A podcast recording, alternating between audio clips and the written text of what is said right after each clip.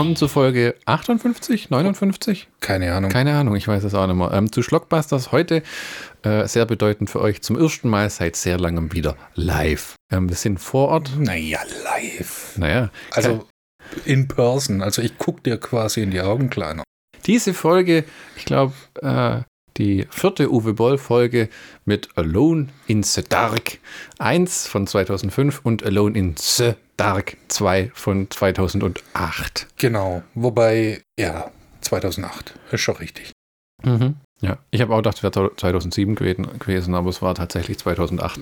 Ich bin verwirrt, weil 2008 war das Deutschland-Release-Date und US-Release-Date war 2010. Von Alone in the Dark 2? Ja. Echt, liegt das so weit auseinander? Ja. Gleich vorneweg muss man vielleicht auch mal sagen, unser Veröffentlichungsschedule wird sich verändern. In Zukunft kommt nur noch ähm, jede zweite Woche eine Folge. Das hat mit mir zu tun, weil ich es nicht mehr äh, zeitlich hinkriege, mit dem äh, Schneiden, Vorbereiten, Schaffen, Privatleben und jede Woche eine Folge aufzunehmen und jede Woche das dann äh, irgendwie auch fertig zu kriegen. Michi hat jetzt inzwischen ähm, die Hälfte vom Schnitt übernommen. Das heißt, jeder, jeder äh, schneidet ähm, eine Folge im Monat eine Michi, eine ich. Und dann kommt in zwei Wochen Rhythmus das Ding raus. Also wer. Wer, wer verwöhnte schon wöchentlichen Content erwartet, der kann sich mal dezent äh, davon verabschieden. Ja, genau. Und wir sind immer noch Menschen, verdammt. Irgendwelche Vorwürfe wollte ich noch machen, aber jetzt fällt es mir nicht mehr ein. An wen? Äh, äh, die Zuhörer. Genau. Wenn, Ah, ihr, okay. wenn ihr euch beschwert, so, wo bleibt die neue Folge? Ja, dann äh, hättet ihr vielleicht mal einfach die neue Uwe Boll-Folge gehört und ich werde es am Ende auch nochmal sagen, damit es eindeutig ist. Ich habe überlegt, ob man so ein freistehendes Ding hochlädt. Wo bleibt die neue Folge? Und dann habe ich mir gedacht, ne, was was? Ne, Nö. ne. Nö. So nicht. So nicht. We weißt du, was ein bisschen frustrierend ist? Die Polizioteski-Folgen haben ganz, ganz arg schlechte Abhörerzahlen. Ja, guten Geschmack kann man halt nicht kaufen, ne? Ja, ich, das fand ich wirklich schade, weil ähm, da habe ich wirklich das Gefühl gehabt, dass wir was entdeckt haben. Mhm. Aber das fünf oder sechs Abrufe pro Folge, während die bei Uwe Boll oder Rob Zombie immer gleich zweistellig sind. Ich meine, ja gut, äh, vielleicht ist es auch an dem Thema geschuldet. Polizioteski ist wahrscheinlich nicht mehr im öffentlichen Blickfeld. War es wahrscheinlich oder nie. Ah, Ja, es ist schwer, schwerer, wenn man un über unbekannte Filme redet. Weil ich kenne Ja. das auch selber vom Filmpodcast hören. Du suchst dir schon manchmal nur Folgen mit Filmen, die du entweder kennst oder Ja. schon mal was von gehört hast. Genau.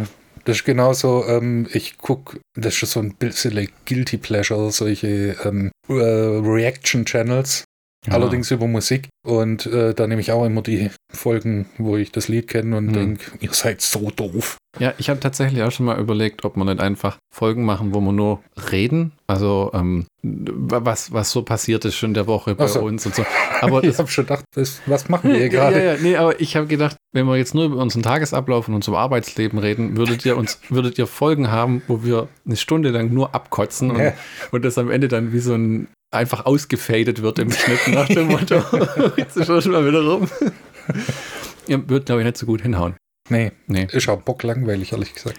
Ja, ich, es gibt ja so Podcasts ähm, wie zum Beispiel Tell 'em Steve Dave. Kennst du das noch von ganz früher? Oh, ja. Einer von Mhm. Kevin Smith. Oder Bill Burr, der einfach auch nur über irgendwas labert. Ja gut, Bill Burr kann aber auch gut labern, weil er halt Stand-Up-Comedian ist. Ja. Ich meine, der Boll-Podcast ist im Endeffekt auch inzwischen Freischnauze. Ne? Boll ist auch mehr oder weniger Stand-Up-Comedian.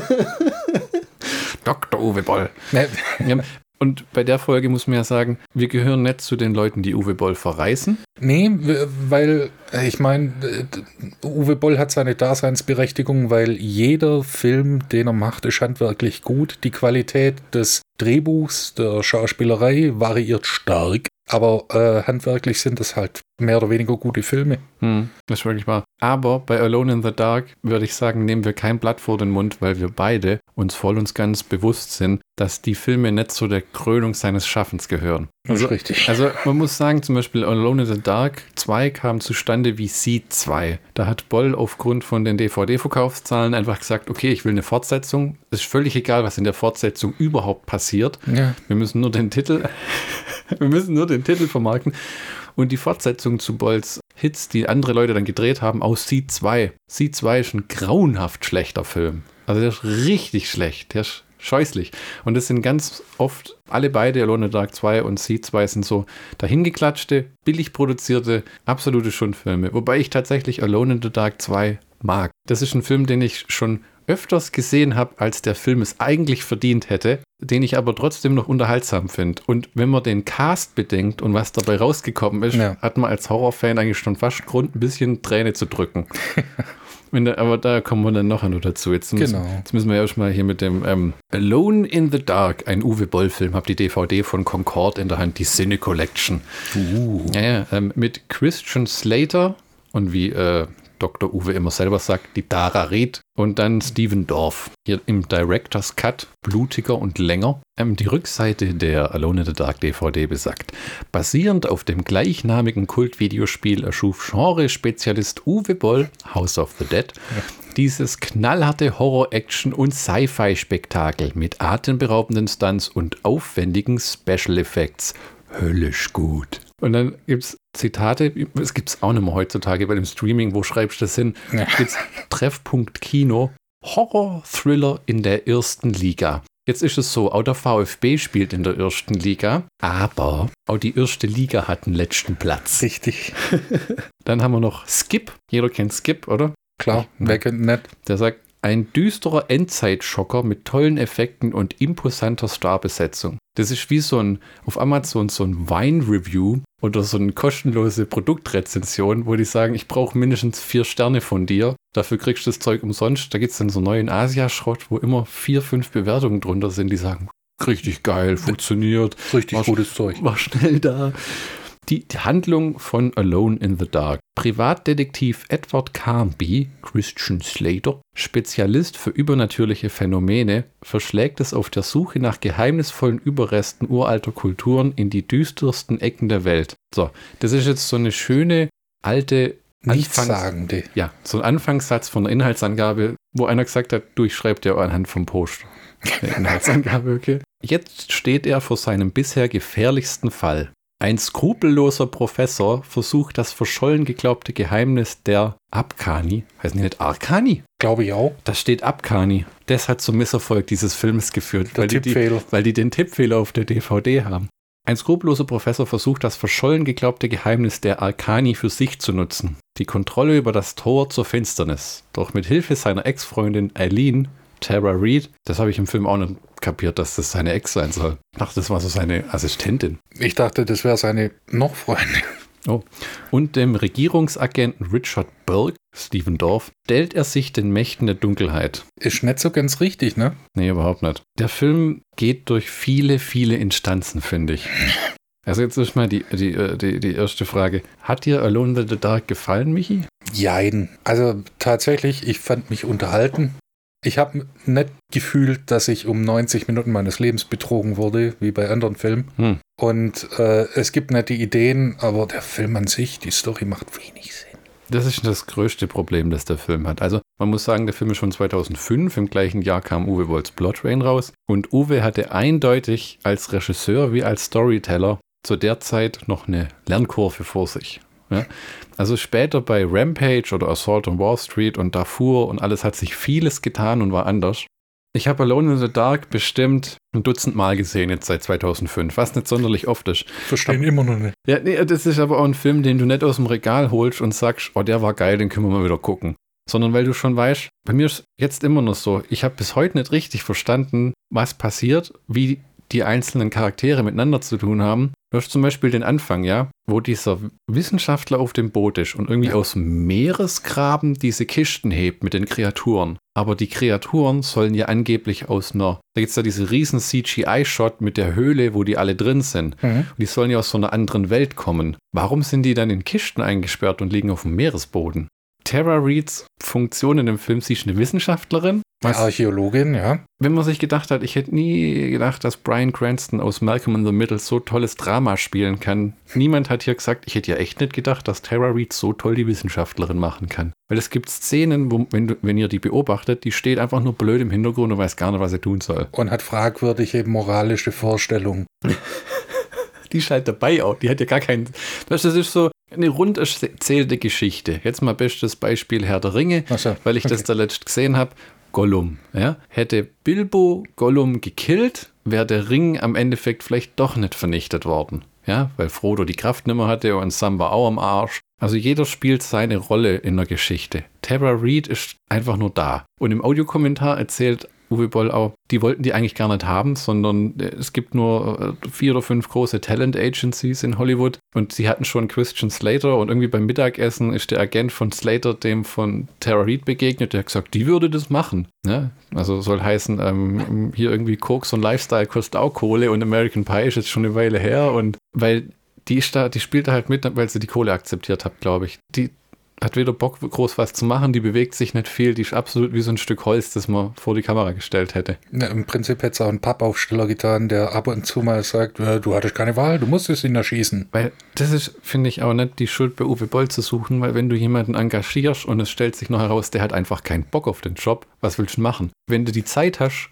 feuerst ihn. Aber da das hier kein AAA-Blockbuster ist, sondern ein Film, wo muss er laufen muss, kannst du nicht einfach sagen, wir drehen zwölf Tage neu oder sechs ja. Tage neu und äh, CGI in die raus wie so ein Zack Snyder bei Army of the Dead. Also den, den Luxus hast du einfach gar nicht. Nee, und ich finde auch, dass ähm, Onkel Uwe es auch immer schafft, mit dem, was er zur Verfügung gestellt bekommt, ein halbwegs vernünftiges Ergebnis rauszuhauen.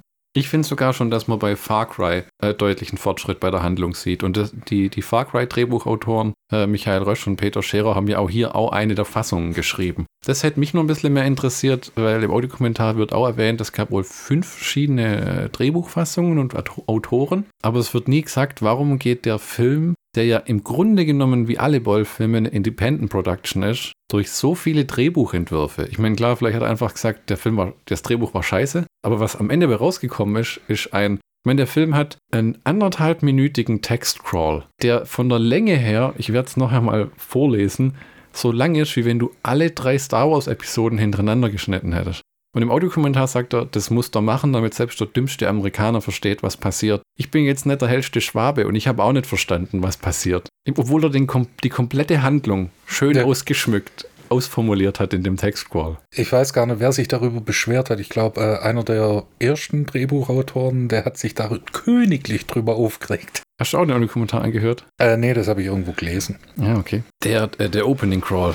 Lass ihn uns vorlesen. Oh Gott, bin dann mal weg. Ich gehe den Rauch. Warte, ich muss an den Anfang springen. Ist jetzt allerdings auf Englisch, aber ihr seid ja alles gebildete Leute. In 1967, mine workers discovered the first remnants of a long lost Native American civilization, the Abkhani. Wirklich Abkhani. Ich habe das Gefühl, ich habe immer Arkani gehört in dem Film. The Abkhani believed there are two worlds on this planet, a world of light and a world of darkness. 10,000 years ago, the Abkhani opened a gate between these worlds. Schon mal scheiß Idee, Abkhanis. Warum? Warum? Hey, wollen wir die Pforte zur Hölle öffnen? Ja, eh, morgen wieder Montag. Before they could close it, something evil slipped through. The Abkhani mysteriously vanished from the earth. Wie, wie wohl? Only a few artifacts remained, hidden in the world's most remote places. Also das Ganze klingt erstmal nach Adventure-Film, ne? So nach dem Motto, wir müssen rumreißen und diese Artefakte finden, um dieses Tor wieder zu schließen, bevor, bevor uns das Böse einholt. Womit wir im Grunde genommen handlungstechnisch bei Tomb Raider 2 mit Angelina Jolie und Till Schweiger wären. Oder äh, Indian Jones. These artifacts speak of terrifying creatures that thrive in the darkness, waiting for the day when the gate can be opened again. Wieder mal, wenn die in der Dunkelheit warten, damit das Tor sich öffnet. Warum sind sie auf dem Meeresgrund? Bureau, 7, Bureau 713, the government's paranormal research agency. Oh Gott, kurz PRA, was established to uncover the dark secrets of this lost civilization. Under the direction of archaeologist Lionel Hutchins, Bureau 713 began collecting Abkhani artifacts. When the government shut down his controversial research, Hutchins built a laboratory hidden within an abandoned gold mine. Sieht man das jemals in dem Film? Ja, das ist äh, unter dem Weißen Haus. Ah, okay, ja. There he conducted savage experiments on orphan children in an attempt to merge man with creature. Hutchins' victims survived as sleepers, lost souls waiting for the moment of their calling. So. Im Prinzip ist das die komplette Handlung des Films. Tatsächlich, ja. Man muss aber auch sagen, er hat einen Weg gefunden, das umzusetzen, wie er der ganzen Sache die komplette Spannung raubt. Das letzte Drittel ist wirklich actiongeladen, das kann man gut angucken. Ja, wie die dann diese Höhle runtersteigen, dann kommen diese Würmer, dann gibt es das Riesengeballer oben, auch ja. wenn das die dümmste große Schießerei ist, die ich mitunter je gesehen habe. Weil das so ein Schieß einfach, wir CGI in das Viechzeug später rein und was da wirklich passiert, weiß auch keiner. Also halt einfach drauf. Für das, dass es eine Spezialeinheit ist, stellen sie sich auch nicht klug an. Hm. 713, 713, das hört man sehr oft. Mhm. Und die sehen halt auch wie, aus wie die Trottelchen von Dienst mit Helm und Weste. Sind sie ja auch. Aber was auf der DVD-Hülle steht, äh, stimmt tatsächlich. Es gibt gute Effekte. Christian Slater macht eine ordentliche Figur. Steven Dorff schreit sich auch schön durch seine Rolle. Das CGI sieht gut aus. Ähm, Für die Zeit, ja. ja. Und das Geballer macht auch Spaß. Es ist nur so, dass das, vieles davon läuft komplett ins Leere. Also Christian Slater zum Beispiel, dass sein Charakter, habe ich das Gefühl, hat so gut wie nichts zu tun in dem Film. Auch dieses mit, er ist ein paranormaler Ermittler, der irgendwie zu der Agentur gehört, aber dann ist er ausgestiegen. Warum ist er ausgestiegen? Was macht er sonst? Warum hassen die sich so? Ja, das ist, der hat gar keinen Fall in dem Film. Also nee, das, der, der ist beteiligt. der ist beteiligt. aber nicht irgendwie ähm, handlungsrelevant. Ja, weil das fängt ja an, wo er da am, Flug, am Flughafen, er sitzt im Flugzeug, oder nee, erst kommt ja die Rückblende mit den Kindern, oder? Bringt das schon völlig durcheinander. Auf jeden Fall, der hockt irgendwann im Flugzeug und hat am Anfang erzählt zu einem kleinen Kind, Ja. fürchte dich vor der Dunkelheit, es wird kommen, um dich zu Sie kennen töten. nicht die Wahrheit. Und äh, landet da und dann steigt in ein Taxi, das von, ah, wie heißt er, der spielt bei Rampage, der, den Typ, der alle umbringt. Und bei Blood Rain 3 spielt er diesen Widerstandsanführer. Ja, ja, ja. Ihr wisst, wen wir meinen. Ist auch so ein Uwe Boll Regular. Und dann beginnt sofort eine Verfolgungsjagd mit einem Typen, wo du nicht weißt, wo kommt er her, was will er und war das eine Budgetgeschichte, weil der sieht aus wie ein normaler Mensch, hat aber irgendwie Superkräfte. Und dann sind es auch noch diese bösen, die Matrix ist jetzt sechs Jahre her, Slow Motion, Bullet Time, wir sehen die Kugel kommen, wo Sid Haig so drüber geschimpft hat im Devil's Rejects äh, äh, Audiokommentar, dass das immer scheiße fand, wenn man sieht, wie die Kugel angeflogen kommt. Dann kämpft er gegen den und es sieht, es ist alles sehr hochwertig gemacht, aber du weißt überhaupt nicht, worum es geht in dem Kampf. Was will der von dem? Ja, das, äh, es ist einfach im Prinzip eine Werkschau. Guck mal, was, äh, was ich gerade Neues gelernt habe, weil passt es in die Story? Nee. Ist es relevant? Nee. Ja, das ist das. Und dann hängt Edward Carnby in seinem coolen Loft ab, wo du auch denkst, aber was ist denn jetzt sein nächster Anhaltspunkt? Weil weder kommt mal einer und sagt, könntest du da ermitteln oder wir bräuchten deine Hilfe. Er rennt da halt irgendwie umeinander. Es gibt zum Beispiel irgendwelche Security Guards in dem Film, die Tara Reeds komplette Backstory Ja. erzählen im Nee. Museum. Zumindest lenkt sich das ab, wenn dein Professor verschwunden ist und die Artefakte schickt von deinem Freund. Der ist nämlich seit drei Wochen verschwunden. Oder Das hätte ich nicht sagen dürfen. No shit, Sherlock. und dann irgendwann nachts sitzt die noch am Computer und untersucht die Artefakte. Und der Security Guard kommt auch rein. Wie, geht ihr alle nie nach Hause? Oder, nee, natürlich nicht. Und auch wenn nachher die Monster das Museum angreifen, waren dann doch noch Viecher in den Boxen? Weil vorher hat man gesehen, dass die Boxen ja alle leer sind. Nee, auf dem Schiff, wo dann alle getötet worden sind. Vielleicht kommen die auch aus der scheiß Goldmine unter dem scheiß Waisenhaus und brauchen dann halt eine Dreiviertelstunde, weil sie erstmal nach, was weiß ich, in die nächste Großstadt, ins Museum galoppieren. Teilweise kommt es wahrscheinlich aus meinem Unverständnis, weil mein Kopf abdriftet beim Angucken, aber es ist schon, es ergibt schon alles sehr, sehr wenig Sinn. Dasselbe Problem hatte ich auch. Ja, ja, weil, weil du denkst immer, oh, okay, wo ist der Zusammenhang mit der Szene, der gerade kam? Okay, jetzt hat er gegen den Typ kämpft vom Flughafen, jetzt sind wir bei der Tussi im, im Museum. Okay, und dass die Museumstussi zum Beispiel zu dem Wissenschaftler auf dem Boot gehört.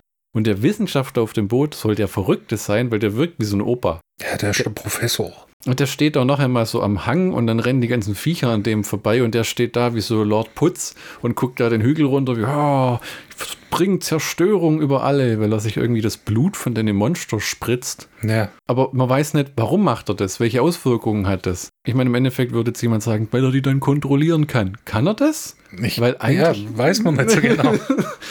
Ja. Also Du hast auch nicht irgendwie, was haben die scheiß Indianer damit zu tun? Hm, hm. Weil es, es heißt sogar immer die Akbari, weiß der Kuckuck, Abkani. genau. Und ja, was, was haben die eigentlich gemacht? Ja, die werden drei, vier, fünf Mal genannt, haben anscheinend einen Ring gemacht, der als Schlüssel fungiert und das war's. Hm. Und dann Experimente. Wie was? Was hat das jetzt mit den, was, was hat das jetzt mit den eingeborenen Stamm, was? Ja, und warum die Kinder? Ich meine, das ist das Klischee vom verrückten Wissenschaftler, der an Leuten experimentiert. Und das wirkt dann wahrscheinlich besonders garstig, wenn das Kinder sind. Dazu muss ich, Beim Weißen. dazu muss ich uns beide aber auch mal outen. Wir haben die Videospiele nie gespielt. Richtig? Nee. Nee, also ich- ich weiß nur, als das fünfte rauskam oder irgendwie sowas oder irgendeins auf der PlayStation 2 damals, glaube ich. Das war bestimmt nicht das fünfte, das war wahrscheinlich das dritte oder zweite. Ich habe keine Ahnung, es Nee, da das erste ist ja, ist ja schon Asbach uralt, von 92. Das war ja damals die Videogame-Reihe, die sich, glaube ich, mit Silent Hill gebettelt hat, oder? So Ja, um den Erfolg. Ne? Ähm, wo es Und ist, dann kam Resident Evil. nee, dann warum? Es ist ein, ein schwer zu beschreibender Film, jemand, äh, der den noch nie gesehen hat. Weil das ist, ich weiß nicht, würdest du sagen, es ist nur was für Uwe Boll-Komplettisten? Weil das, ich habe das auch mal mit meiner Frau angeguckt, schon vor längerem, und die hat gemeint, die hat keine Ahnung, was da passiert ist jetzt wirklich oder wie das ineinander greift. Und so, ist, so fühlt sich halt wirklich die meiste Zeit an. Das ist sehr wirr. Ja, ist so. Und das, das Ende ist dann irgendwie auch so, alle Menschen sind verschwunden, wie damals die Arkani alle verschwunden sind. Oder Abkani, whatever the fuck. Ähm, wo du dann dir denkst, ja, okay, aber wie und warum und hä? Und, Warum nicht? und warum sind die zwei dann nicht verschwunden, wenn automatisch alle Menschen verschwinden? Wie wenn einer reinkommt und sagt, "Sch, sch, hier ist der Abspann. Ja, genau. Hier ist der Abspann, hier ist ein Nightwish-Song. Ja, ähm, im Audiokommentar wird eine Firma erwähnt, die den Soundtrack veröffentlicht hat damals. Ja, das Schlimme ist, Nuclear Blast hat eine 2-CD-Compilations rausgebracht mit äh, Musik inspired by. Das war die dunkle Zeit des Industrial Metal, Anfang der 2000er. Und äh, da konnte man auch noch irgendwie Geld machen mit Soundtracks. Und da sind, der ist sehr metallastig, der Soundtrack. Ja, der wird von Uwe Boll im Audiokommentar auch sehr als sehr hart beschrieben. Ja, ich meine, Exodus ist drauf, Nightwish. Da hat er sogar, da hat Onkel Uwe sogar. äh, Musikvideo, gell? Das ist genau. auf der DVD drauf. Auf der DVD ist ein Kinotrailer, TV-Spots, Audiokommentar von Uwe Boll und Michael Rösch, ähm, einem der Drehbuchautoren. Making of, Feature, Shedding a Light, vier Musikclips. Ne? Ja, ja, geil. Ist das Nightwish, was man hört, wenn der Abspann läuft? Ja. Weil Ja. wenn der Film dich nicht vertrieben hat, dann tut's die Abspannmusik. Nightwish ist sehr, ist, ist zwar sehr erfolgreich, Ja. aber spaltet auch. Also ich kann es auch nicht anhören.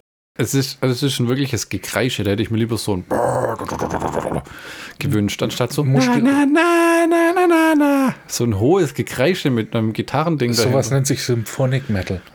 Ich möchte, dass es weggeht, Ja, weit weg und dort bleibt. tatsächlich äh, die Band, die mehr Sinn macht. Ich weiß gar nicht, ob sie im Film tatsächlich gespielt wird, aber auf dem Soundtrack ist sie drauf. Hm. Fear Factory. Ah, okay. Das ist Industrial, das ist Gegröle, das sind äh, äh, Nähmaschinen-Drums. Kann man, kannst du eigentlich sagen, ob sich der Soundtrack verkauft hat? Bestimmt irgendwie. Weil ich glaube, bei Postal hatten die auch nochmal ihre Finger am Spiel, das Label. Äh, ja, aber nicht beim Soundtrack per se, sondern die haben, ähm, die haben die Veranstaltung mitgemacht. Weißt du, Kuckuck. Warum? Ah, ja. das, Sehr merkwürdig. Hm. ich glaube, das war, ähm, weil man sich kannt hat. Ah, okay. Ah.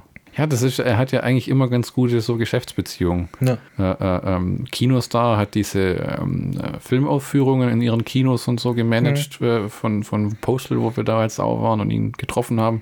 Äh, mit Nuclear Blast eine Zeit lang. Wolfgang Herold hat teilweise seine Filme produziert und ver vertont, glaube ich, und war äh, für die Synchros in seinem Studio, wo er auch die Audiokommentare immer aufgenommen hat. Mhm.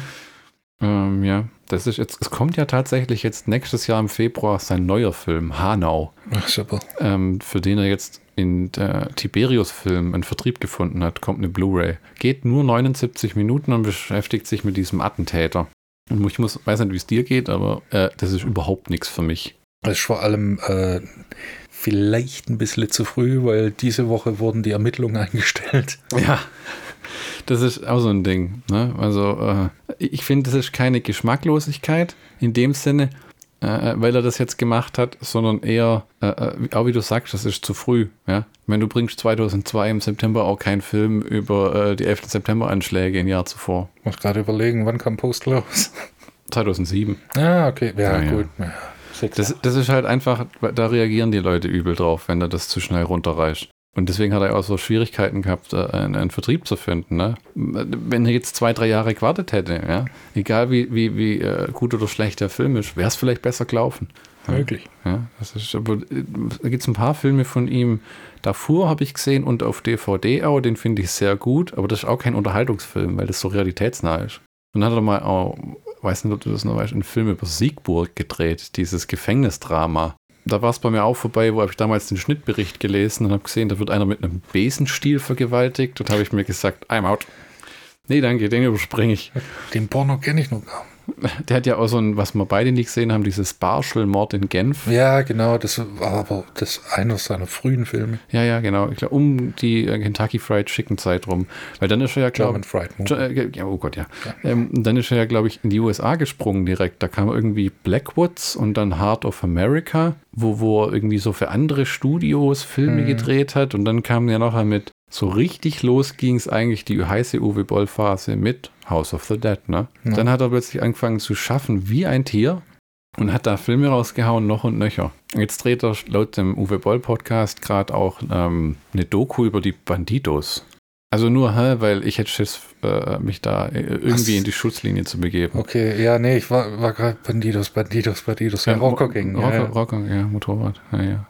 Kriminelle sind traditionell nicht Leute, die gut darauf reagieren, wenn man sie ins Rampenlicht drückt oder provoziert. Weil sie teilweise ihr Ja. Geld damit verdienen, unter dem Radar durchzugehen und äh, nicht belästigt zu werden, oder wie man das nennen will. Also Alone in the Dark ist ein, ein, ein Film, der mir gefällt, den ich auch wieder angucken würde. Aber es ist äh, handwerklich auch wieder gut, aber so geschichtentechnisch und schauspielermäßig ein komisches Sammelsurium. ja Also das äh, stimmt. eine Sache, ist dir aufgefallen, dass der Film manchmal ähm, sich wiederholt? Du hast am Anfang diesen langen Textcrawl, Mhm. dann ist eine Rückblende und dann gibt es auch noch innere Monologe von Edward Carnby alias Christian Slater, wo du manchmal das Gefühl hast, dir werden die gleichen Inhalte dreimal erzählt. Ja, damit es auch versteht. Aber das mit dem Textcrawl, wo er im Audiokommentar so grandig sagt, soll ich reinschreiben müssen, damit es der dümmste Amerikaner versteht. Das ist wie wenn jemand ihm gesagt hätte von Eventfilmen oder, wie, wie, oder so, äh, die das vertrieben haben oder produziert haben mit, glaube ich. Bin ich mir nicht ganz sicher, kann falsch sein. Ähm, es ist etwas undurchsichtig, du musst da irgendwas noch machen. Ja, wie wenn das so eine Postentscheidung war, das da Ja. ranzuklatschen. Ne? Und es gibt tatsächlich zwei unterschiedliche Fassungen. Es gibt die Kinofassung und den Director's Cut, den wir gesehen haben, mit Ja. ähm, verlängerten Gore-Szenen.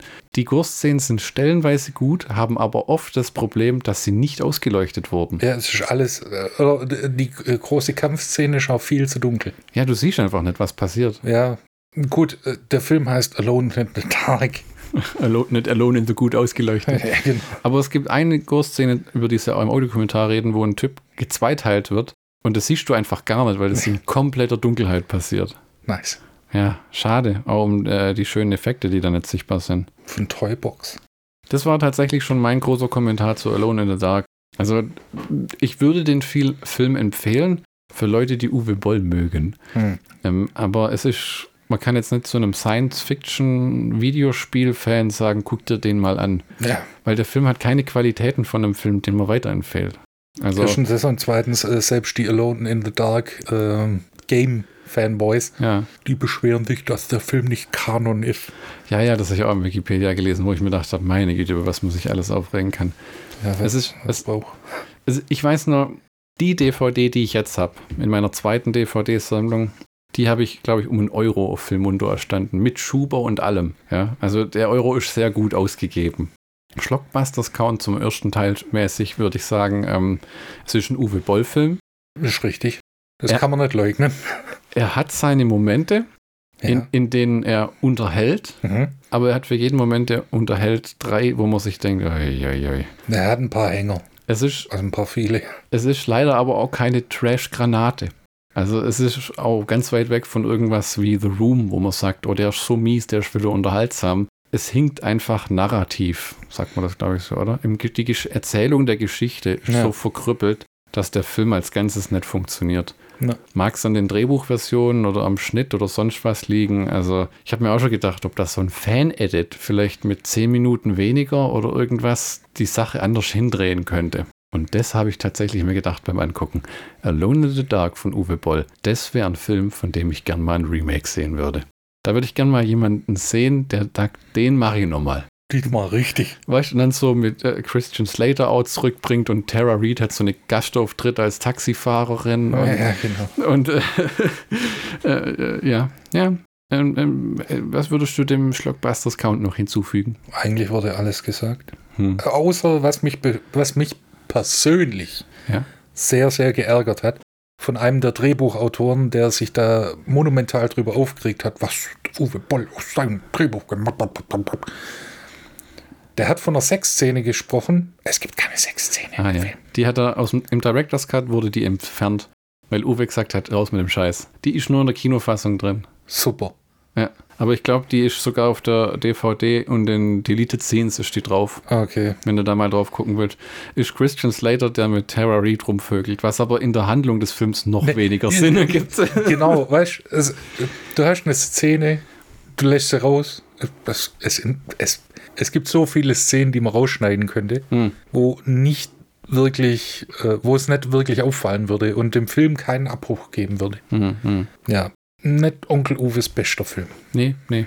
Ähm, aber ich würde auch, ich weiß nicht, von allen Filmen, die du von ihm gesehen hast, welcher war der schlechteste deiner Meinung nach? Uh. Also ich musste inzwischen, inzwischen nach all den Jahren, muss ich wirklich sagen, Blood Rain 3 fand ich ein bisschen scheußlich. Den Zweier finde ich gut, den ersten finde ich gut, die ganzen Ittenbach-Effekte, das war ein unterhaltsamer Film. Ja. Alone in the Dark gefällt mir immer noch, mir gefällt Alone in the Dark 2. Ähm, ich mag auch den House of the Dead sehr, weil es ein wundervoll trashiger, unterhaltsamer Zombie-Film ist. Die Funny-Version fand ich auch klasse, äh, äh, weil es eine super Idee war und auch gewagt. Äh, äh, da- dass man einfach sagt, man lässt sich von anderen nicht so weit verarschen, sondern man macht es selber. Ja. Und äh, äh, ich fand, mir hat auch Blue Barella gefallen. Ja? Den habe ich nie gesehen, Gott sei Dank nicht. Postal war tatsächlich eine Zeit lang sowas wie mein Lieblingsfilm. Und dann gibt es noch so einen Fernsehfilm, wo er mal erzählt hat, den er gemacht hat, der heißt irgendwie Final, Final irgendwas, wo es um so einen Sturm geht. Den fand ich auch gut. Seed, würde ich vielleicht sagen, ist der schlechteste Uwe Boll-Film für mich. Weil das ist, das, da war mir der Härtegrad zu viel. Hm. Welcher hat dir von deinen, nachdem ich dich gefragt habe und jetzt 25 Minuten dir über den Mund gefahren bin, wirst du endlich mal antworten kannst? Welcher hat dir am wenigsten gefallen? Ich glaube tatsächlich Trommelwirbel. Blood Rain 3. Mhm. Mhm. Fand ich nicht gut. Ja. Also, ist auch nicht so, dass es der schlechteste Film aller Zeiten ist, aber es von Onkel Uwe ist man halt tatsächlich Besseres gewöhnt. Ja. Auch wenn das viele Leute nicht irgendwie. Unterschreiben würden. Ja. Ja, das ist aber wahr. Da, da, da bin ich immer nur der Meinung, das war diesem Wir machen drei Filme gleichzeitig Ding geschuldet. ja. Das, äh, äh, Aber ja. dann wieder auch das wirtschaftliche Denken finde ich halt irgendwie Deswegen, sympathisch. der Uwe Boll ist, was man ihm noch nie zuerkannt hat, im Grunde genommen ein moderner Roger Corman. Ja, weil, ähm, oder? Findest du nicht? Ja, Also äh, in, in manchen Aspekten. in nicht. manchen Aspekten, ja. Das, Einfach, ja. die, wo, wo er ist nicht nur ein, ein, ein Filmemacher, der seine eigenen Drehbücher schreibt und Regie führt, sondern er hat auch lange Zeit das Geld komplett selber eingesammelt. Er hat die Dinger selber verkauft, er hat sie gedreht. Äh, äh, also wie viel... Soundtrack geschrieben, Soundtrack gesungen. ja, genau. wie, wie viel man an so einem Film selber machen kann, das hat, äh, äh, sage ich jetzt echt mal, kein Jam James Cameron oder so äh, äh, gemacht jemals, ne? Ja. sondern, sondern äh, machen lassen. Ich finde schon die Idee, dass du das Geld einsammelst, den Film dann verkaufst, drehst, im Schnitt bist, dann äh, die Audiokommentare einsprichst, der muss wirklich von 2003 bis sagen wir mal 2016 eigentlich keine ruhige Woche gehabt haben. Der hatte ja praktisch immer zwei Filme. Entweder war er ein am Drehen, am Schneiden, am Planen, Geld Ja, sammeln ja. für, für den nächsten. Ne? Und dieses, und der ist ja auch, Uwe Boll ist der Regisseur mit den meisten Trilogien. Es gibt die Blood Rain Trilogie, Mhm. die In the Name of the King Trilogie, Okay, ja. dann gibt es die Rampage Trilogie. Der Mann hat drei Trilogien gebracht. Hat damals schon mal einer drüber geredet. Bei Alone in the Dark fehlt auch, fehlt auch noch Teil 3. Gut. Und ähm, bei, ähm, was war es noch? Hm, ich glaube, das war es tatsächlich. Aber schade, dass es keinen dritten Alone in the Dark gibt. Da sind wahrscheinlich inzwischen auch die Rechte ausgelaufen und so, aber das wäre auch noch. Ja. Aber da muss man uns jetzt erstmal anhören, was Michi zu Alone in the Dark 2 zu sagen hat, den er besprechen wird. Michi. Richtig. Hat mehr Story. Das geht nicht. Willst du uns die Story mal erklären? Also erstmal Alone in the Dark 2 von 2008. Wir haben wir schon am Anfang gesagt, Mhm. dass in Deutschland ist er 2008 auch rausgekommen. In den USA nicht. Hm. Da ist er 2010 rausgekommen. Regie, nicht Onkel Uwe, Hm. sondern äh, Michael Rush und Peter Scherer. Mhm. Die kennt man vielleicht noch aus dem ersten Teil. Als Drehbuchautor und waren die äh, Regisseure von Brotherhood of Blood mit Ken Foree als Vampir und haben das Drehbuch zu Far Cry geschrieben. Genau. Produzent, Onkel Uwe Hm. und Ari Traub. Ein Cast mit äh, Rick Yoon, nee, Sagt mir auch nichts, habe ich auch nie wieder irgendwie. hm. Rachel Spector, Lance Hendrickson, oi, oi, oi, Bill Mosley, oi, oi, oi, Ralf Möller, Danny Trejo, oi, oi, oi, Zack Ward finde ich immer gut. Jawohl, jawohl. Und äh, es wäre kein Onkel Uwe-Film, wenn nicht Michael Paré auch noch irgendwo mitspielen würde. Und dann ja noch Natascha Malte, die Blood, Genau. Blood Rain aus Teil 2 und 3. Und der Sohn von Sean Connery. Ich glaube, Jason Connery heißt er. Das ist der, der am Anfang im Klo verreckt. Das ist der Sohn von Sean Connery. Ah, ja, wurde, wird im Audiokommentar erwähnt. Habe ich mir auch gedacht, wow, okay. Hat er tatsächlich einen Sohn, der auch Schauspieler ist. Ja, Kann ja nicht jeder ein James Bond sein. der, der steht aber nicht auf der Liste. Also, der hat so viele Horrorlegenden in dem Cast. Ne? ja. Äh, und und, und äh, mit Leute mit so vielen Klassikern unterm Buckel. Und man muss sagen, keiner von denen hat so richtig was zu tun. Ich habe das Gefühl, Danny Trejo fummelt den ganzen Film an einem Stromgenerator rum. Aber im ersten Teil auch schon.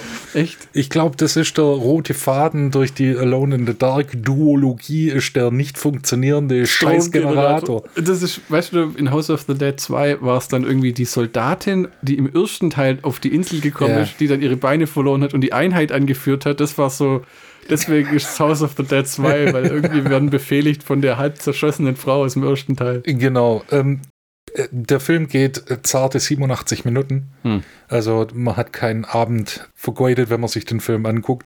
Und ich finde es immer interessant. Box Office. Der Film hat 133.867 Dollar eingespielt. Das heißt bei Onkel Uwe Film nix.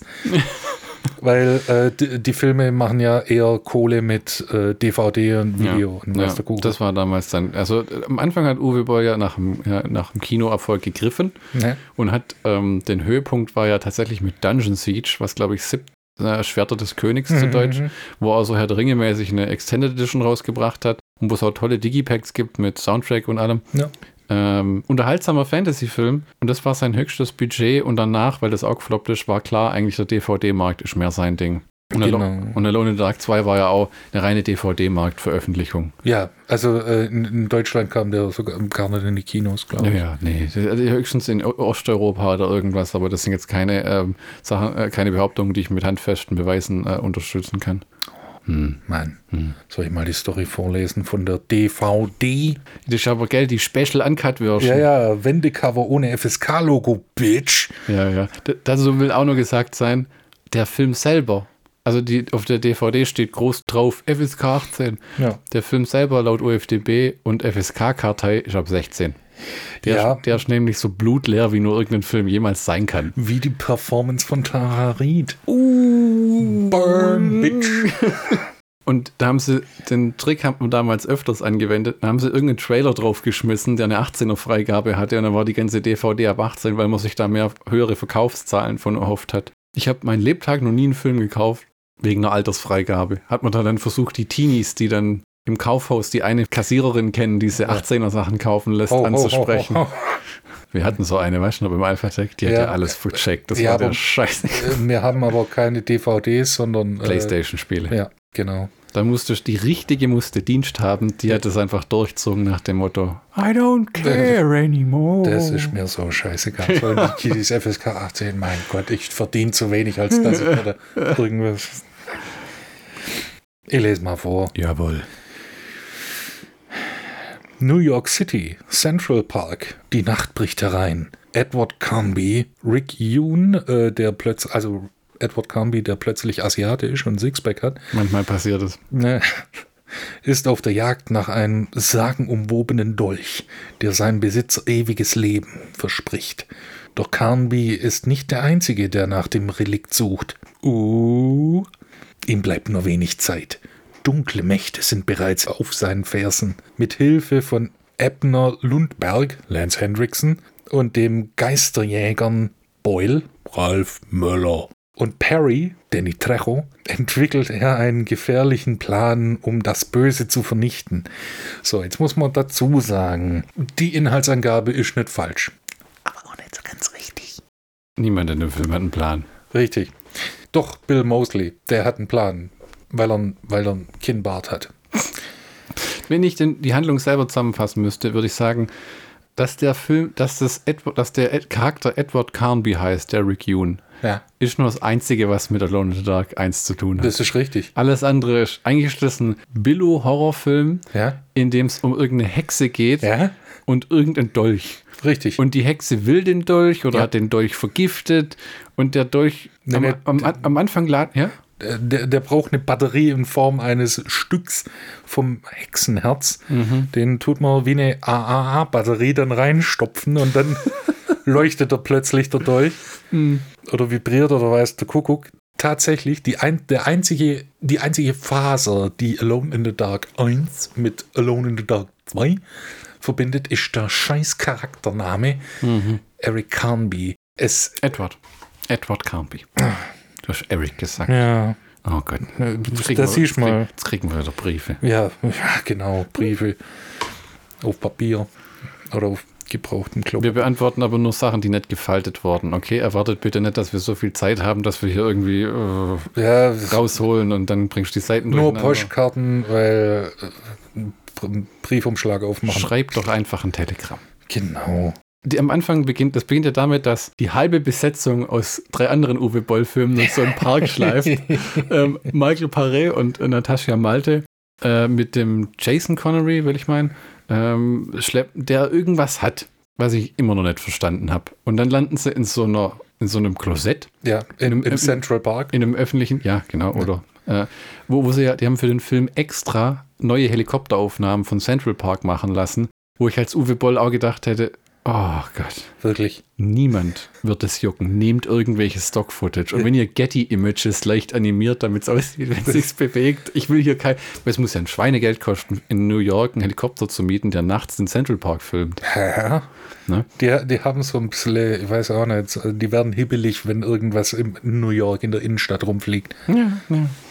Und dann schleppen sie den zu dieser öffentlichen Toilette, wo Zack Ward irgendwie auch rumhängt und irgendwie Koks verschneidet oder so. Ja, der, der, irgendwie ist, das sieht das so aus, als ob das sein Büro ist. Ja, ja, der hat so einen Ghetto-Blaster, wo die komischste Musik läuft, wo im, was immer klingt, wie wenn jemand ein Funkgerät auflegt oder den Knopf loslässt, dann macht es immer so. Und das mit so einem Beat unterlegt. Ja. Ja, und das, der eine Minute verbringst mit dem auf dem Klo, nur um den Charakter einzuführen, der aber gar keine Auswirkungen hat. Der wird nämlich sofort gekillt von der Hexe in so einem mehr schlecht als rechten Effekt. Und es ist so viel bescheuerte Sachen passieren. Der Jason Connery liegt im Sterben oder sowas. Und dann müssen sie irgendwie das Herzstück verbrennen, das gerade im Dolch ist. ja, das ist die Batterie. Und dann steckt Jason Connery einen Zettel mit einer Botschaft auf seine, an seine Schulter und rammt die mit einem Skalpell in sich rein. Die findet nie jemand. Nee, ich, ja, also äh, die, die ersten paar Minuten, die sind halt vollkommen für den Arsch, weil sie kommt. Wer kommt? Eine Hexe. Warum eine Hexe? Im ersten Teil waren es fucking äh, Kreaturen, Hunde, ja. Hundekreaturen und äh, Ureinwohner. Was, was, was hat die scheiß Hexe jetzt damit zu tun? Ja, I don't ja. know. Das ist genau, genau das. Das ist so das gleiche Problem wie der erste Teil. Handlung, Zusammenhänge. Ja? Also man merkt schon, dass die Drehbuchautoren, Drehbuchautoren ein bisschen Probleme haben, eine zusammenhängende Geschichte zu erzählen. Jetzt muss man dazu sagen, mir ist auch klar, dass Filme machen komplexer ist, als nur ein gutes Drehbuch zu schreiben und es dann runterzufilmen. Aber es ist, es ist nicht mal die klassische Action-Szene als Aufmacher für den Film. Also um die Leute rein einzufangen. Ja? Man sagt ja mal zehn Minuten, um die Leu- Ja. Aufmerksamkeit einzufangen und wenn die Leute dann nicht an Bord sind, dann kriegst du sie auch nicht mehr. Aber du hast drei Charaktere, die vier, die völlig losgelöst sind von allem, was danach kommt. Das Einzige ist dann, dass dieser äh, Zack Ward, der denkt man, okay, die Hexe bringt den um, da habe ich jetzt auch scheiße erzählt, der überlebt. Ja. Und der sucht nachher den Ricky Yoon, diesen Edward Carnby, auf, Ja. um den irgendwie den Dolch zu zeigen. Und Und um die zu helfen, weil er äh, das Mal der Hexe hat.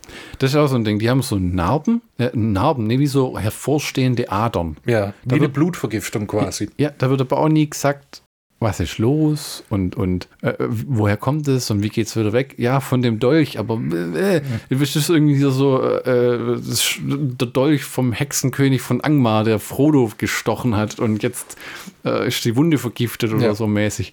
Und dann landet er ja bei diesem Bill Mosley und seiner Gang. Ja, äh, Zack Ward ähm, sticht noch geschwind äh, Rick Yoon ab Mhm. mit dem Dolch, Mhm. mit dem Hexen, weißt du, Kuckuck-Dolch. Hm. Aber der hatte keine Batterie, also war er nicht so Ne? Und dann wird er von äh, Bill Mosley und seinen Freunden aufgeklaubt. Ralf Möller. Der Zigarre rauchende Arnold Schwarzenegger für Arme. Der hat mal Conan gespielt in der Fernsehserie, oder? Ja, jeder macht mal Fehler. Der hat nicht so einen lustigen Akzent wie Arnold Schwarzenegger. Ja. Nur weil er muskelbepackt ist, ist er noch kein Actionschauspieler. Aber war auch mal, war auch mal ein Mr. Universum, ne? Ja, irgendwie sowas. Ja, und dann, damit es ihm besser geht, also Rick Yoon, der Hm. Ralf Möller, Rick Yoon, Edward Carnby, ähm, muss erstmal die Tochter von Bill Mosley äh, ihn betatschen, weil sonst geht es ihm nicht besser. Mhm. Und dann muss er erstmal äh, äh, den Sixpack, weil das ist wichtig, dass man den betatscht. ja, das ist, das ist tats mir tatsächlich aufgefallen. Die kennen sich keine fünf Minuten. Erstmal touchy. Ich muss meine Hand auf seine strammen Bauchmuskeln. Man muss echt sagen, der Rick Yoon ist aber in Form, ne? Ja, ja, Also ja, der macht eine deutlich bessere Statur als Christian Slater, der nur aus Wodka und äh, äh, ähm, Stripperstaub bestand im ersten Teil. Gut, da kann er ja nichts dafür. Der musste mit Tara Reid arbeiten. Ach Gott. In den American Pie Filmen wa- war die gut aufgehoben und später in Sharknado. Die Das krie- im, widerspricht sich ein bisschen. Im dritten Sharknado-Teil, am Ende, ist Tara Reid schwanger und bringt im Hai ihr Baby zur Welt. Wenn du also denkst, Geschichten aus dem Leben gegriffen. nee, oder was der vierte? Hm, mehr kann sich's merken. Ja, aber auf jeden Fall, äh, Rick Yoon flüchtet dann, weil klar, das ist der erste Instinkt. Ich wurde abgestochen, ich habe irgendwas im Bauch. Ich wurde von einer wildfremden Frau angekrabbelt. Ich muss hier weg. Nimm dann noch die Schrotflinte von äh, Ralf Möller dazu, weil die steht da.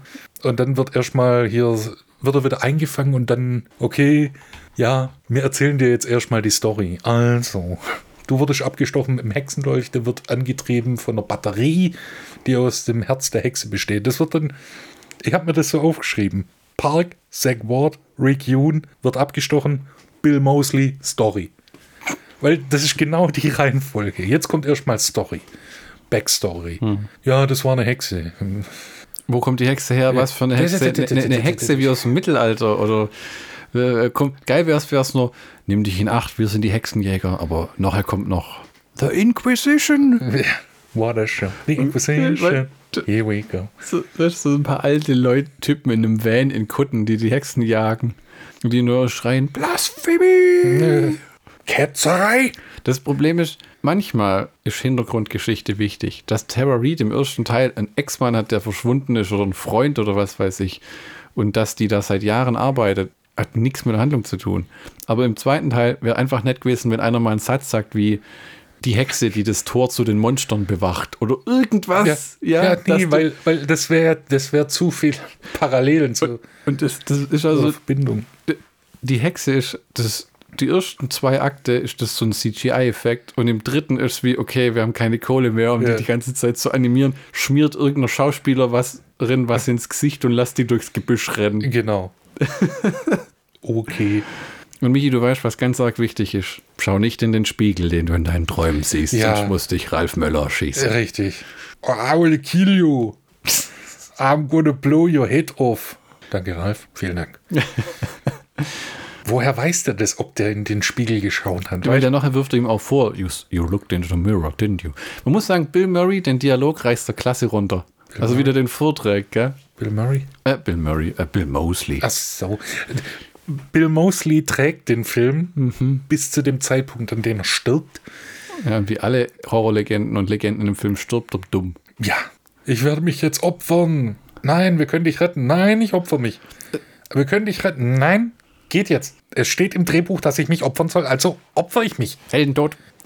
Das das ist genauso wie, es gibt eine Szene, wo Lance Henriksen in die Fresse geschossen wird, weil er die Waffe hinstellt wie der letzte Mensch. Ja. Mit dem Abzug zur Hexe, Ja. dass die nur dran greifen muss und legt sein Möckel mit, über den Lauf. Hey, das ist gar nicht deine Freundin. Das ist die Hexe.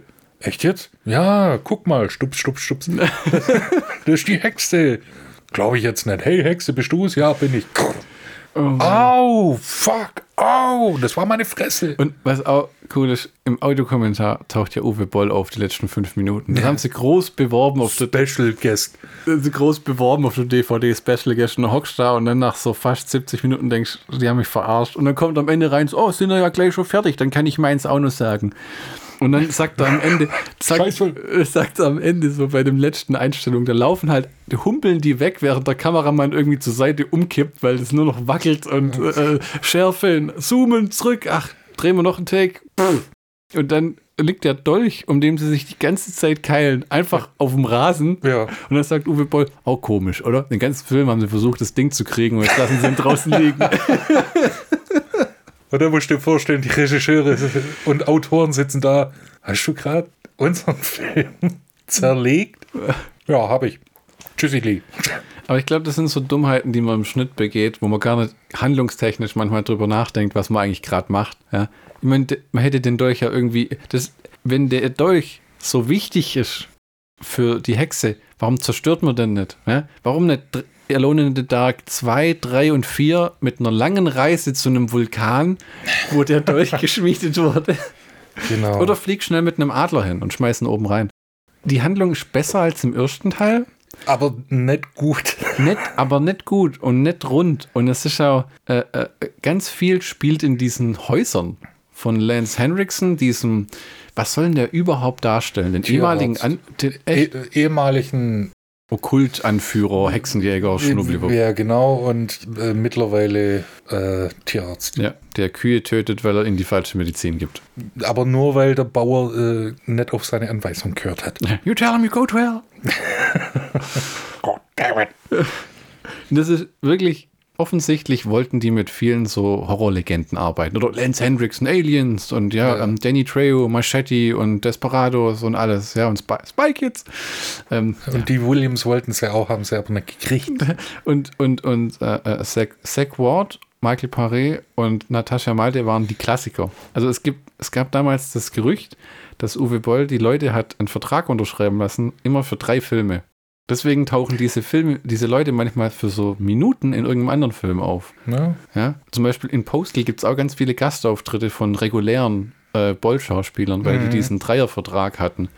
Das wurde nie bestätigt, das habe ich mir selber zusammengereimt und ich habe es mal irgendwo im Internet gelesen. Also um Gottes Willen, das ist kein Fakt. Ja, das ist nur eine Theorie und eine Schlussfolgerung. Und dafür, dass so viele Horrorlegenden, ja, oder einfach nur bekannte Schauspieler, Danny Trejo, äh, Lance Henriksen, ähm, selbst die Malte oder so, ja, als Blood Rain äh, in dem Film auftauchen, das wird kein bisschen zelebriert. Nö. So, die, die laufen einfach ins Bild rein. So, Danny Trejo ploppt hinter einem äh, äh, Generator hoch und sagt, er will nicht angehen. Und der Typ nur, mach, dass er angeht. Und der dann, alles klar. Und dann mache ich wohl weiter hier rum. Der funktioniert. Der funktioniert nicht. Ich glaube, ich gehe jetzt drauf. Ich gehe drauf. Ciao. Und auch so, da haben sie doch auch so riesige Maschinengewehre im Keller. Ja. Aber dass da irgendwie die, die, Zusammenarbeit zwischen Kamera, Soundeffekte und, und, und äh, äh, Bildeinstellung ha- funktioniert überhaupt gar nicht. Wie wenn jeder sein Ding gemacht hätte, ohne eine klare Anweisung bekommen zu haben. Gut, es gibt zwei Regisseure. Ja, aber ähm, es ist bös, aber die zwei sind auch Regisseure, weil Uwe Boll das Geld dahinter geschmissen hat. Ja. Und jemand gebraucht hat, der schnell diesen Film dreht, dass er ihn auf dem DVD veröffentlichen kann bis zu XY-Datum. Weil das ist ja clever gemacht in dem Sinne. Ne? Alone in the Dark kam 2005, dann kommt wahrscheinlich 2006 die DVD. Das Ding verkauft sich, wir brauchen eine Fortsetzung. Damals war nur groß Galeria Kaufhof, Karstadt Sport, diese ganzen Riesenketten, wo das Zeug auslag, was es alles nicht mehr gibt. Ja? Alphatec, Mediamarkt, haben wir alles aus dem Programm genommen meistens inzwischen. Also macht schnell, wer dreht es? Ich will nicht lang rumsuchen, wollt ihr mal einen Film drehen? Schreibt's Drehbuch und ab geht's. Und das, was dabei rauskommt, ist, ist halt unterdurchschnittlicher Horror. Also man muss sagen, der Film sieht allerdings gut aus. Ja, aber Also- hat halt, es sieht, es ist halt nett zum Ansehen, aber Ja. keine Action. Er hat eine Story. Die, die Action ist wirklich wie von jemandem umgesetzt. Ich weiß gar nicht, ob man das den Regisseuren vorwerfen kann, eigentlich nicht, aber ähm, wie von jemand, der noch nie Action-Szenen gedreht hat. Jedes Mal, wenn jemand eine Waffe abfeuert, schneiden sie zu einem Close-Up, wo man den Lauf nicht sieht, oder ganz oft, äh, zum Beispiel am Anfang, wo Jason Connery rumballert mit den AK-47, das siehst du nie richtig. Du siehst nur, wie er so mit den Waffen zittert. Ja, sie dann- schon äh, Muscle Flash Ja, ja. und dann halt die Löcher. Ja, man hat früher im Actionfilm gelernt, jemand schießt und dann wird jemand erschossen oder man sieht den Einschlag oder, es, oder die Person muss sich bewegen. So wie in diesen Filmen, wo alle immer nur dastehen und irgendwo draufhalten, funktioniert halt keine Schießerei. So funktioniert das wie zum Beispiel in Devil's Rejects, wo die Sheriffs das Haus umstellen Na, und in Grund und Boden schießen. Das ist aber was anderes als ein Schusswechsel mit einer Bedrohung. die sich die ganze Zeit auch bewegt. Also die Action-Szenen sind unglaublich mau in Alone in the Dark 2. Und auch. Rar gesät und Rar- schlecht umgesetzt. Ja, und der Film ist komplett blutleer. Für einen, der extra einen ersten Teil noch einen Director's Cut bekommen hat, ist im zweiten Teil eigentlich überhaupt nichts von SFX-Effekten. Nee, du siehst Oder? halt einmal einen blutigen Kadaver. Und die Leute fallen großteils einfach nur um. Ja, oder, oder äh, äh, sterben im Off. Ja, ja. Und das Ende ist auch so, da hat äh, Uwe Boll äh, nochmal hinterher gedisst im Audiokommentar, warum laufen die jetzt eigentlich hinters Haus? Wenn man so sieht, wie die hinters Haus laufen, na ist ja auch egal, komm, dann hört man, wie sie so die Kopfhörer abnehmen und dann ist es vorbei. Für das, dass es ein jahrhundertealter Fluch ist, mit einer jahrhundertenalten Hexe, die Jahrhunderte rumspukt, ist das eigentlich relativ äh, schnell gegessen. Mhm. Nach dem Besuch von Lance Hendrickson, der sagt, äh, klar, Central Park. Es ist ja sogar so, dass dieser große Moment, wenn die Hexe mit dem Dolch erlegt wird Ja, das ist einfach nur Dolch in Hexe, fertig. Und du siehst schon nicht mal, wie der Dolch eindringt. Und Nö. weißt du, musst, das ist was auch, was man als Filmemacher lernen muss. Du musst die Momente entsprechend auskosten. Ne? Das ist was, was zum Beispiel Peter Jackson gut drauf hat. Äh, habe den letzten Hobbit geguckt, deswegen glaube ich heute die ganze Zeit von Herr der Ringe und, und so Sachen. Dieser Moment, wenn der Ring vernichtet ist, ist erzählerisch sehr schwierig, weil eigentlich hat sich damit alles erledigt. Aber wenn du dann erstmal siehst, wie der Berg ausbricht und die liegen auf der Felsscholle und alles fließt um die rum und ist eigentlich im Arsch, also die sind so gut wie tot, ja, und dann werden sie doch nur gerettet, das ist fantastisch. Oder auch wenn du hier, wenn die Hetze erdolcht wird, dann lass die doch irgendwie den Mund aufreißen und ein Schwall Licht kommt raus oder irgendwie Nee, sie- schlechter oder- CGI. oder sie bäumt sich nochmal auf. Du, du siehst ja nicht mal, wie der Dolch in sie eindringt. Du, Nein, das, das wird nur, der, der sticht nur so aus dem Bild nach unten und dann Ja. hat sich's. Und dann kippt die um nach dem Motto, alles klar, jetzt ist die andere wieder da, die von deren Körper sie besetzt hat, weil die ergreift Besitz von einem, wo du auch denkst, die Hexe kann auch alles, was man gerade braucht, oder? ja, natürlich, weil es so im Drehbuch steht. Erst ist sie in Nebel, dann hat sie Menschengestalt und dann Ja. ergreift sie von irgendjemandem Besitz. Ja, und dann ist sie eingemauert und wird anscheinend erdolcht. Die namenlose Hexe. Nee, die heißt Elisabeth weiß der Kuckuck. Naja, Ist mir aber scheißegal. Ähm, jedenfalls, äh, ja, genau. Und dann ergreift sie Besitz von der N Natalie, keine Ahnung, Ja. der Tochter von Bill Mosley. Du guckst dir das an und denkst dir, hm, die Hexe wurde erdolcht, aber der Film geht noch 10 Minuten. Was könnten sie jetzt noch machen? kommt so ein ewig langer Abspann, ne?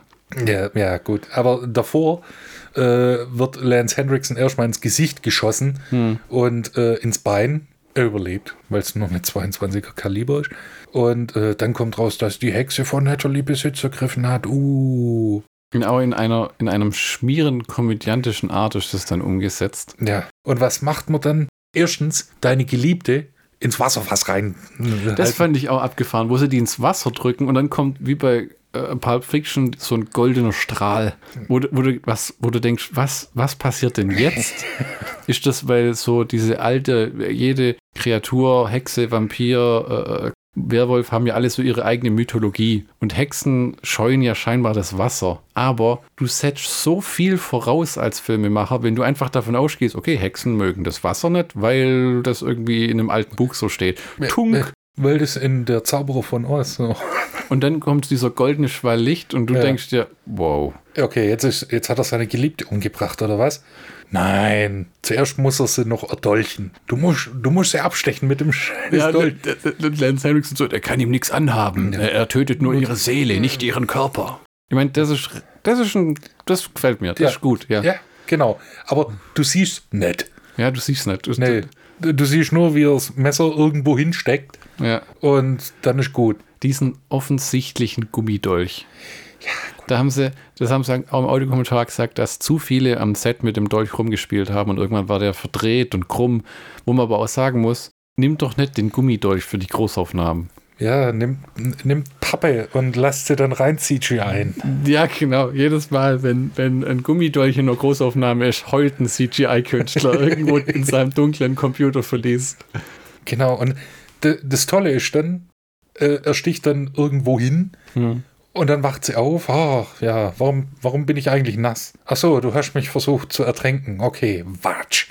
Kriegt der, kriegt der Edward der. Ohrfeigen. Cowboy. Genau. Und dann, Lance Hendrickson blutet aus dem, äh, äh, blutet im Gesicht und in seinem Bein. Happy End. Ich schmeiß den Dolch wo wir jetzt äh, 90 Minuten lang, wir haben deinen Vater geopfert, wir haben Ralf Möller geopfert, wir haben Danny Trejo geopfert, wir haben alle geopfert. Und den schmeißen wir jetzt. Michael Paré, Genau, Natascha sch- Malte. dann schmeißen wir jetzt einfach mal ins, ins Gras und Happy End. Meinst du, es gab den Moment, wo Sean Connery an einem Samstagabend im Wohnzimmer saß mit seinem Sohn und der, hat, der Sohn hat dieses Splendid DVD reingeschoben und hat gesagt, Papa, in dem Film bin ich? Das Pisch? Oder war das einer der Gründe, warum Sean Connery sich von seinen Kindern entfremdet hat? Ja, ja. Ich habe im Film mitgespielt. Gut. Mit wem hast du zusammengearbeitet? Uwe Boll. Ich habe keinen Sohn. Im Audiokommentar wird auch behauptet, Lance Henriksen hätte das Drehbuch geschrieben, äh, geschrieben, hätte das Drehbuch gelesen und wollte sofort mitspielen. Ja. Das halte ich für eine gravierende Fehlinterpretation der Ereignisse. Der wird gesagt, der, der wird geheißen haben, ist das Drehbuch fertig? Okay, dann mache ich's. Weil wenn das Drehbuch fertig ist und das Geld ist da, kann man den Film machen. Ja. Ich glaube nicht, dass jemand wie Lance Henriksen, Danny Trejo oder Eric Roberts, die so viel arbeiten, die kompletten Drehbücher lesen. Da haben die da gar keine Zeit dafür, oder? Die lernen ihren Dialog, Ne. lassen sich eine Handlungsinhaltsangabe geben und ansonsten tschüssi und weiter. Wie willst du denn das machen? Da drehst du ja auch durch. Wenn ich, ich mein, das hat ja auch einer mal gesagt. Ich weiß nicht mehr, wer es war, aber wo, ihm ist sehr bewusst, dass die Hälfte der Filme, die er gedreht hat, komplette Scheiße sind. Ja. Aber er hat einfach irgendwie auch mal Geld verdienen müssen. Richtig, deshalb, de- deshalb ist man ja, auch- man freut sich ja, wenn äh, Bill Mosley, Lance Hendrickson, Hm. Danny Trejo, äh, Ralf Müller, äh, wenn die mal äh, irgendwie schaffen, und sei es in Alone in the Dark 2. Hm, hm. Deshalb kann man sich ja auch solche Filme angucken, aber man darf halt nicht erwarten, dass es äh, die Offenbarung schlechthin ist. Ja, das war. Hm. Cineastischer Orgasmus. Aber es ist manchmal schon ein bisschen traurig, weil das ist jetzt nicht unbedingt äh, äh, der Franchise, der mit viel Liebe umgesetzt wurde. Das war eher, äh, äh, das wirkt wie aus rein geschäftlichen, handwerklichen Interessen. Ich glaube, Uwe Boll sagt auch beim Alone in the Dark Audio-Kommentar vom ersten Teil, die Lizenz wurde ihm äh, ähm, während der Produktion von House of the Dead angeboten. Ne? Hm. Weil ich glaube, das war auch so ein Ding, wo heute ist es immer noch so. Kein Studio schlägt sich um Videospiellizenzen, weil viele Spiele als äh, Film umzusetzen ist wahnsinnig teuer. Es gab vor Jahren mal Pläne mit ähm, dem Typ, der den ersten Fluch der Karibik gemacht hat und diesen animierten Rango-Film. Mhm. Der hätte einen Bioshock-Film drehen sollen. Das ist aber daran gescheitert, dass er gesagt hat, ich brauche ein Budget von 120 Millionen Dollar, um diesen Science-Fiction-Unterwasserstadt-Roboter. Äh, äh, Glaubhaft umsetzen zu können. ja, und da hat halt kein Studio gesagt, das wäre der teuerste Videospielfilm aller Zeiten. Das machen wir nicht, weil der Track Record, egal ob das ein Uwe Boll macht oder auch diese Hitman-Filme äh, oder was es da gibt oder die Tomb Raider-Filme, sind eigentlich Flops. Ja.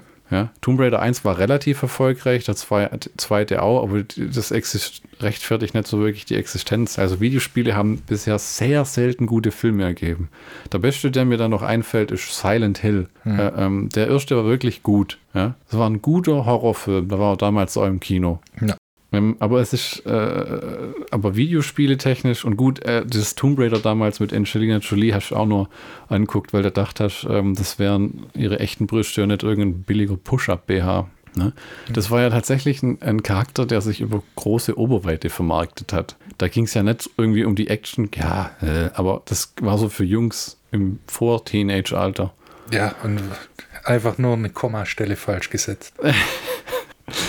Ja, Weil fallen, fallen dir wirklich gute Videospielverfilmungen ein, wo du sagst, das ist schon ein richtig guter Film? Nee. Nee, gell?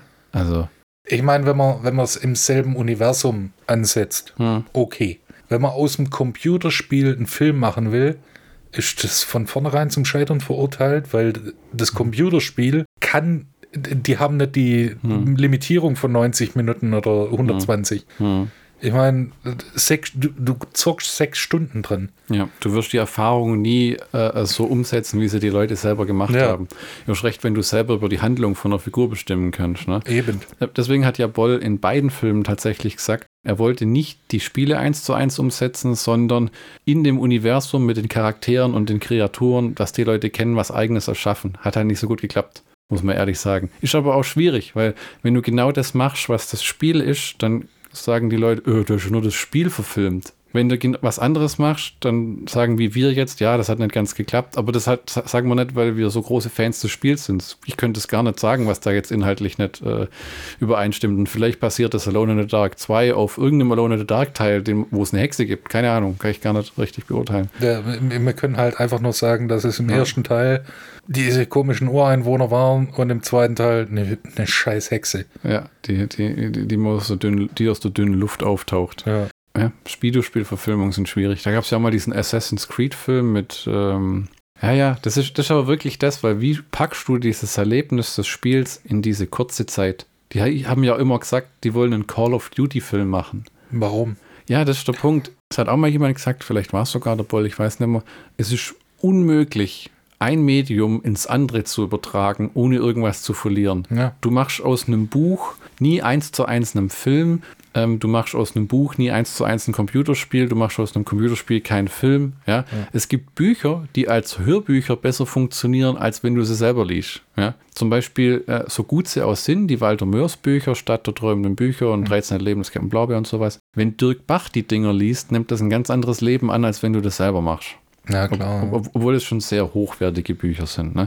Für mich sind Videospiele von Filmfranchisen immer garantierte Flops. Aber garantiert. Ich habe noch nie ein gutes Star Wars Videospiel gespielt. Nie, muss ich ehrlich sagen. Nicht zu Nintendo 64 Zeiten, nicht heute. Was gut war, waren die Indiana Jones Videospiele. Das muss man tatsächlich sagen. Da haben wir auch mal eins zusammen gespielt, weißt du, ne? Wir haben, ich glaube, wir haben, haben wir nicht mal Temple of Atlantis zusammen gespielt? nee, Nee? das habe ich alleine gespielt. Ich meine, wir hätten irgendeins auch mal gespielt, wo man in der Bücherei gerade. Haben wir nicht ähm, äh, Raiders of the Lost Ark, wo man in. Indiana Jones gar nicht. gar nicht? Pink Panther auf jeden Fall. Huh. Ja, Pink Panther war gut, aber das war auch eine andere Dimension. Also Ja. da haben sich die, die Videospielemacher einfach gedacht, fuck it, wir machen unser eigenes Ding. Ja. Und die Dinger waren so unterhaltsam, weil sie so durchgeknallt waren. Also du kannst wohl, die Lehre, die man daraus zieht, ist, du kannst aus einem Intellectual Property höchstens was Unterhaltsames machen, kannst aber nie die Fans einfangen. Du kannst nur hoffen, dass du mit der Marke generell Ja. Geld generierst. Ne?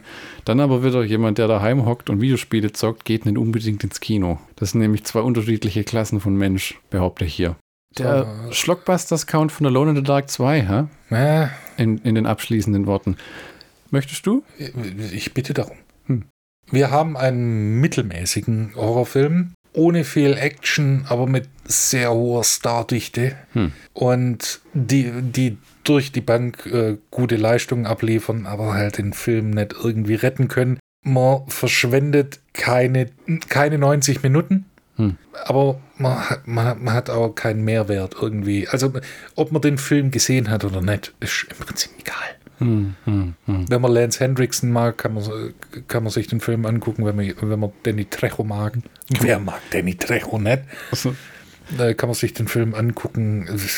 Aber es ist jetzt kein Muss für, äh, für die DVD-Sammlung und auch Mhm. nicht für Uwe Boll-Komplettisten, zumal Onkel Uwe den Film ja in Anführungszeichen nur produziert hat. wahre Worte. Nächste Woche oder in zwei Wochen, ne? Ab jetzt In erscheinen der noch nächsten Folge. Ja, in der nächsten Folge in zwei Wochen, wie gesagt, ne, unser Veröffentlichungsrhythmus hat sich äh, verändert. Nur noch zwei Folgen die Woche, alle zwei Wochen.